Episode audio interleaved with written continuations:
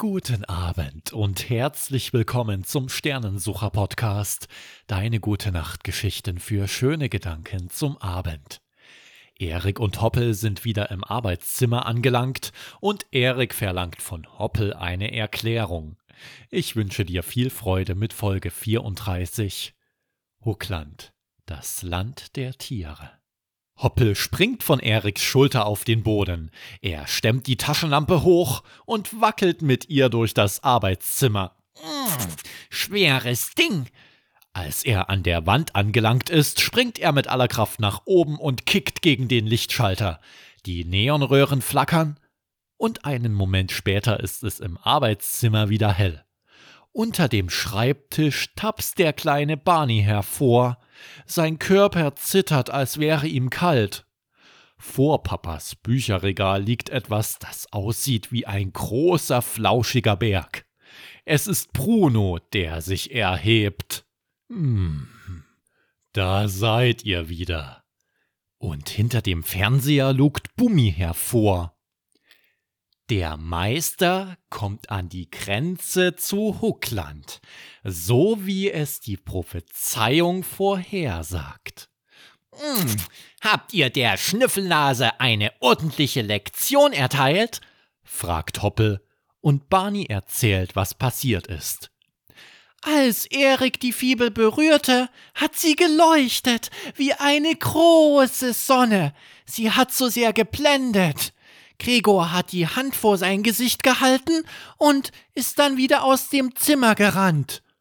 Hm, er hatte Angst vor uns.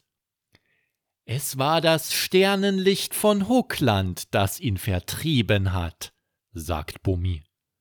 Und dann war es plötzlich dunkel und ihr wart weg. Wo, wo waren wir, Hoppel, und wer war dieses Monster? Waldemar nennst du ein Monster? Mein Junge, mein Junge, wenn Waldemar schon ein Monster ist, dann warte mal ab, bis du einem Nebeldieb begegnest. In Huckland gibt es noch ganz andere Zeitgenossen. Huckland?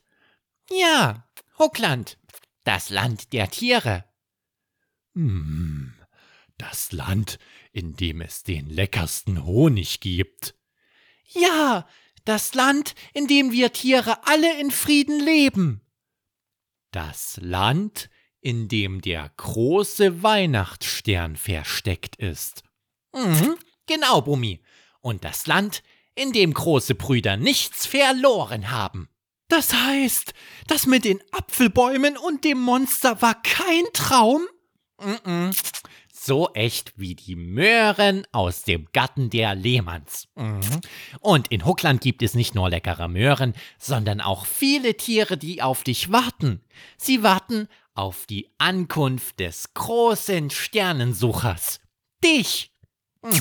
Aber erstmal müssen wir an Waldemar vorbei.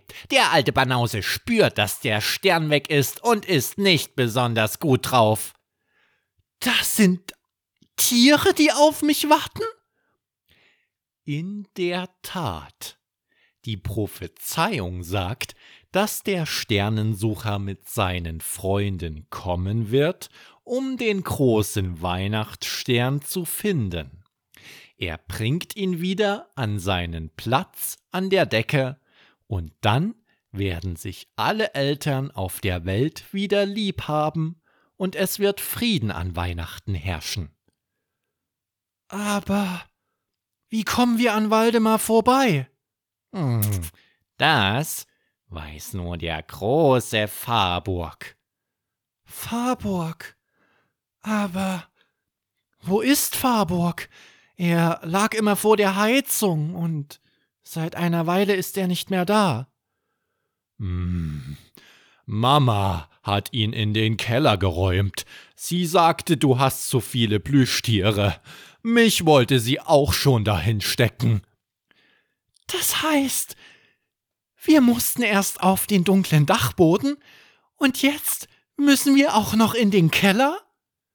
Hm, genau, so ist das, Erik. Auf einmal klappert in der Küche Geschirr. Leise, Freunde, Wer da in der Küche ist und ob die Freunde Farbock im Keller finden, das hörst du in Folge 35. Und wenn dir diese Geschichte gefallen hat, dann danke ich dir, dass du den Sternensucher Podcast abonnierst. Und jetzt eine gute Nacht. Dein Mario Mietig.